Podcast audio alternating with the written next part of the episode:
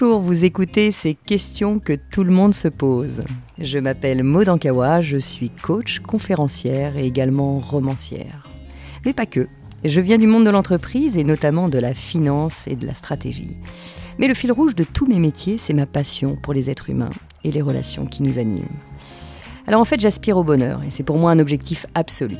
J'ai soif de partager tout ce que j'ai pu apprendre et tout ce qui m'a précieusement été transmis lors de mes expériences, de mes voyages, de mes lectures, de mes rencontres. Et c'est ce qui m'a poussé à écrire mes deux premiers romans, Kilomètre Zéro et Respire, le plan est toujours parfait. Et la magie de ces relations humaines eh ont porté ces deux romans au rang de best-sellers. Et aujourd'hui, je suis ici à ce micro avec l'espoir de continuer à échanger avec mes lecteurs et mes auditeurs en toute intimité, de cœur à cœur, sur nos expériences de vie. Juste avant de commencer ce nouvel épisode, j'ai la joie de vous annoncer la sortie en librairie d'un coffret d'inspiration que nous avons imaginé avec mon éditeur Erol comme une variation récréative autour de mon roman Respire, le plan est toujours parfait. Pourquoi? Eh bien parce que vous avez été nombreux à m'exprimer que vous surlignez les phrases de mes livres, alors nous avons pensé à un coffret comprenant plusieurs choses, le roman lui-même, un jeu de cartes reprenant plus de 50 citations du livre, un ruban marque-page, une bougie, une lettre que je vous ai écrite de ma main et une photo dédicacée. Alors l'invitation, c'est d'allumer la bougie, de tirer une carte de citation et de laisser l'univers vous répondre car il a un plan pour vous et il est toujours parfait. Voilà, alors ce coffret est disponible depuis fin octobre en librairie où j'ai hâte de vous retrouver en dédicace pour échanger avec vous. Maintenant, eh bien, passons à ce nouvel épisode de podcast.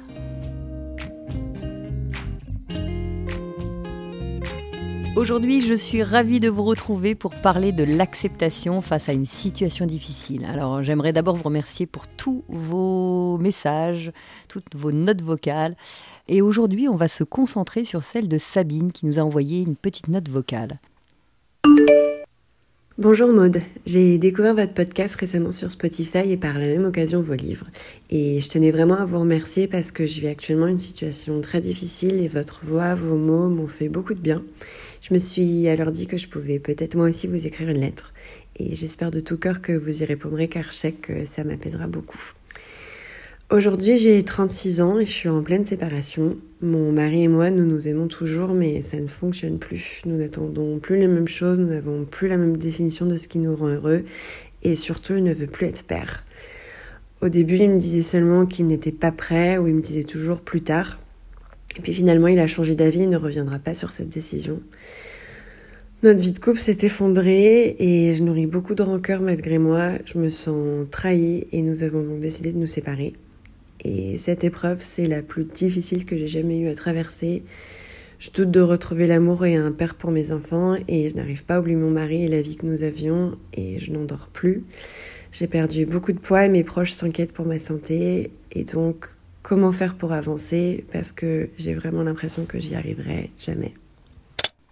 Souvent nous pensons à tort qu'accepter c'est se résigner, être d'accord, baisser les bras. Or, c'est tout sauf ça en réalité. Parce que c'est déjà admettre qu'il n'y a pas d'autre réalité qui se présente à moi pour le moment. Donc la première chose face à une situation difficile, c'est de se rendre compte que, eh bien, on n'a pas d'action possible juste à être face à la situation. Donc là, euh, Sabine, évidemment, je comprends parfaitement ta situation qui est extrêmement douloureuse parce que ben, face à un deuil, quel que soit le deuil, que ce soit euh, un deuil d'une personne décédée, que ce soit un divorce, que ce soit une maladie ou un licenciement, Comment peut-on être d'accord avec ça? C'est juste impossible. Donc accepter, c'est commencer à ne pas résister parce que j'y peux rien, parce que nous n'y pouvons rien et c'est juste commencer à admettre qu'il n'y a peut-être pas d'autre réalité pour le moment. Une fois qu'on est là, ça ne nous aide pas à enlever toute la douleur, mais on n'est plus dans cette lutte perpétuelle qui fait que, eh bien, on résiste sans cesse, sans cesse à la situation. Parce que de toute façon, résister, ça nous demande énormément d'efforts, ça focus la pensée sur le problème, et malheureusement, ça ne le change pas non plus. Plus je résiste et plus j'ajoute de la souffrance à la situation. Ça, c'est vraiment quelque chose qui m'a beaucoup aidé de comprendre. Et puis, je partage avec vous les clés qui m'ont permis peut-être parfois, j'arrive pas toujours non plus, hein, il y a des situations extrêmement douloureuses et j'y arrive pas forcément non plus, mais j'ai quelques clés qui m'aident parfois à prendre un tout petit peu de recul et c'est ça que j'ai envie de partager avec toi, Sabine, et puis avec vous tous. quelque part, c'est de comprendre déjà que face à cette situation, face à une situation difficile, eh bien, il y a juste à observer et à être là, sans accepter dans un premier temps le, euh, la douleur, ou le, c'est juste d'être là et d'observer que le fait est comme ça et que pour l'instant je ne peux pas le changer. Plus je rajoute de la, de la pensée, plus je rajoute de la résistance et plus j'ajoute de la souffrance à une situation qui est déjà extrêmement douloureuse. Donc c'est vraiment comme si je m'envoyais une deuxième flèche en plein cœur alors que la première m'a déjà touchée par la situation elle-même. Alors, j'aimerais partager euh, six clés avec vous, six clés qui peuvent peut-être vous aider. La première, c'est quoi qu'il arrive, d'accepter vos émotions. Parce qu'effectivement, euh, ben, bien souvent, face à des situations difficiles, il y a un tas d'émotions qui arrivent. Ça peut être, euh, là en l'occurrence, de la tristesse, mais ça peut être aussi de la peur, ça peut être de la colère. D'ailleurs, tu le mentionnes très bien, Sabine, sur le fait que c'est difficile, tu n'es pas d'accord, et qu'effectivement, c'est très dur pour toi de vivre avec ça, que ça provoque de la colère. Mais j'entends aussi à travers ton message vocal qu'il peut y avoir aussi de la peur, parce que la peur de ne plus aimer, comme tu le dis, euh, de plus aimer ou de ne plus être aimé. Donc, une des premières clés qui, m'aide, et ça c'est vrai pour plein de situations, c'est de commencer à accepter simplement notre émotion. Parce que, on l'a vu, et, j'en parle souvent des émotions, euh, bien les émotions ont un message, et bien simplement de se poser avec soi, de prendre un peu de temps avec soi pour juste écouter son émotion, eh bien ça permet aussi de détendre un peu la situation et la douleur qu'on peut avoir à l'intérieur. Parce que le vrai sujet, c'est la souffrance qu'on a face à ces émotions. Donc accepter notre émotion, c'est d'abord se rendre compte que bah, bien souvent, euh, on les remarque, nos émotions, et puis hop, on les balaye d'un revers de main. Donc de commencer à entendre ce qui se passe à l'intérieur, c'est déjà quelque chose de, de, très important. Donc accepter ses émotions et ne pas les nier. Accepter et prendre le temps pour cette émotion qui nous traverse. Et de se rendre compte que bien souvent, une amène à une autre. Donc évidemment, parfois c'est un peu long parce qu'on se sent triste et puis hop, la peur arrive et puis hop, la colère arrive. Eh bien, prendre le temps qu'il faut pour juste se dire, bah tiens, là maintenant, je suis en colère parce que c'est injuste qu'il est en train de faire pour moi. Ou maintenant, j'ai peur parce que comment je vais pouvoir à nouveau aimer. Ou maintenant, euh, je suis triste parce que j'ai l'impression de perdre quelque chose. Vous voyez, il y a toujours le même message derrière les émotions qui est en récurrence et c'est important de prendre ce temps avec soi. Parce que entendre, mais non, c'est pas grave, un perdu, dix de retrouver, c'est pas vrai du tout. C'est grave et sans se victimiser, de rester avec soi un temps et d'accepter ce qui nous arrive à l'intérieur, c'est fondamental.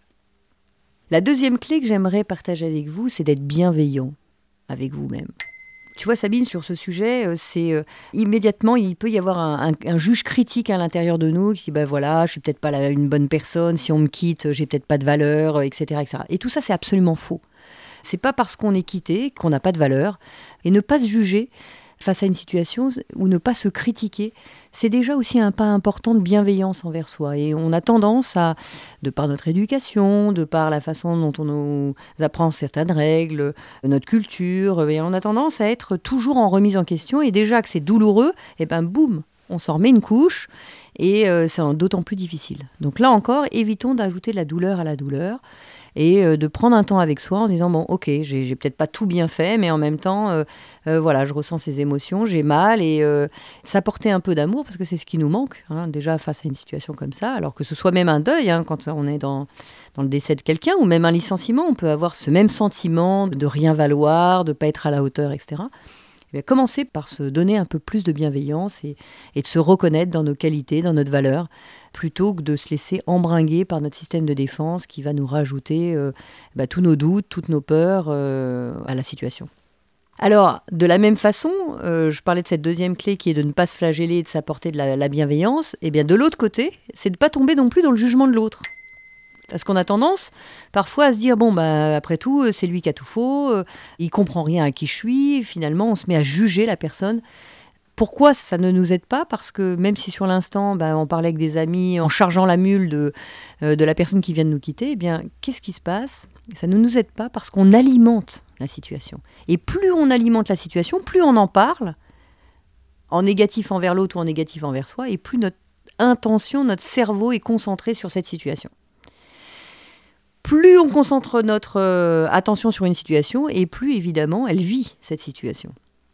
Donc, euh, encore une fois, on peut passer un temps pour reprendre ta situation, Sabine, sur le fait qu'il y a des choses qui ont été, d'autres qui ont moins bien été, et puis d'autres euh, ou les reproches qu'on a, a pu te faire euh, lors de cette séparation, on peut passer du temps et se dire bon ben voilà, toutes les questions qu'on peut se poser en boucle qui ne nous aident pas, et eh bien ça, encore une fois, plus on focus notre attention sur des choses euh, floues, sur, sur alimenter avec de la colère envers l'autre, de la colère envers soi, et plus on reste dans cette situation douloureuse.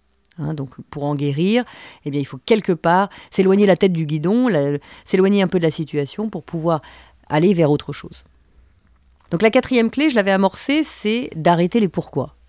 Pourquoi ça m'arrive à moi? Pourquoi ça me tombe dessus? Pourquoi euh, il ou elle m'a fait ça? Pourquoi je mérite ça? Euh, Et on tourne en boucle avec ça.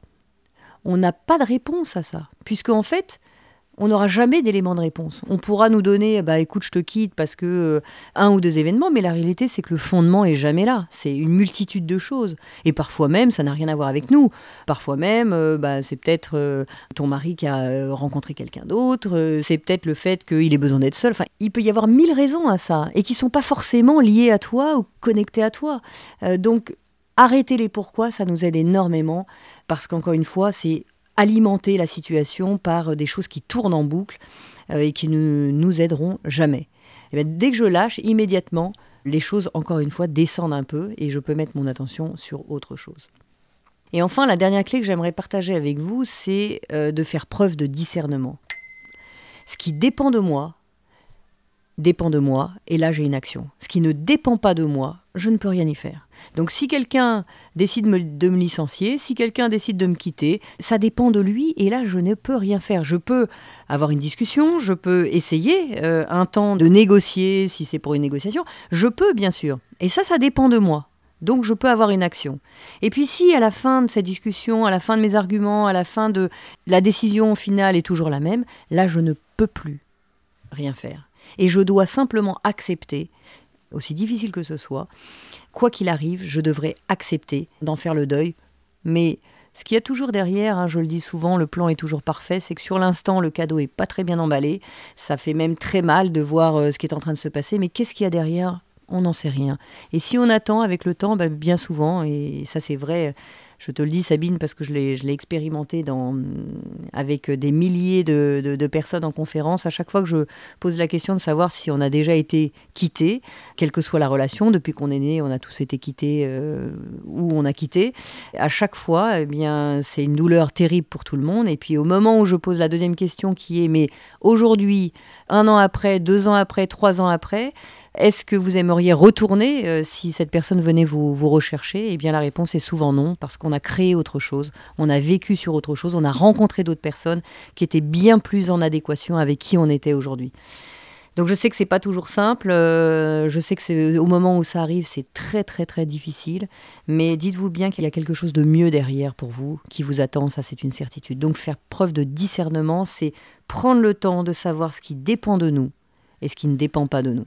Et ce qui ne dépend pas de nous, eh bien, laissons-le à ce qui dépend de ces personnes extérieures. Et vous reprenez le pouvoir. Reprenez le pouvoir, ça veut dire reprendre la clé de sa vie. Et à partir du moment où on n'est plus dans l'attente de la décision de l'autre, des réactions de l'autre, eh bien, qu'est-ce qui se passe? On peut reprendre le pouvoir de sa vie et agir en allant euh, se réouvrir, en, voyant aussi tous les bénéfices qu'on peut avoir dans une situation qui paraît euh, être la fin pour nous. Eh bien, finalement, il y a toujours un tas de bénéfices derrière. Voilà. Alors, eh bien, écoute, euh, j'espère que ces quelques clés qui m'aident moi pourront t'aider aussi. Et puis, j'espère qu'elles pourront vous aider tous. Parce qu'on pourrait décliner, évidemment, euh, faire face à une situation difficile, c'est pas qu'une séparation, c'est tellement de choses. Et parfois même des petites choses, mais qui nous, qui nous pourrissent la vie. Voilà, je vous embrasse tous très très fort et on se retrouve très vite pour un prochain podcast. À très bientôt.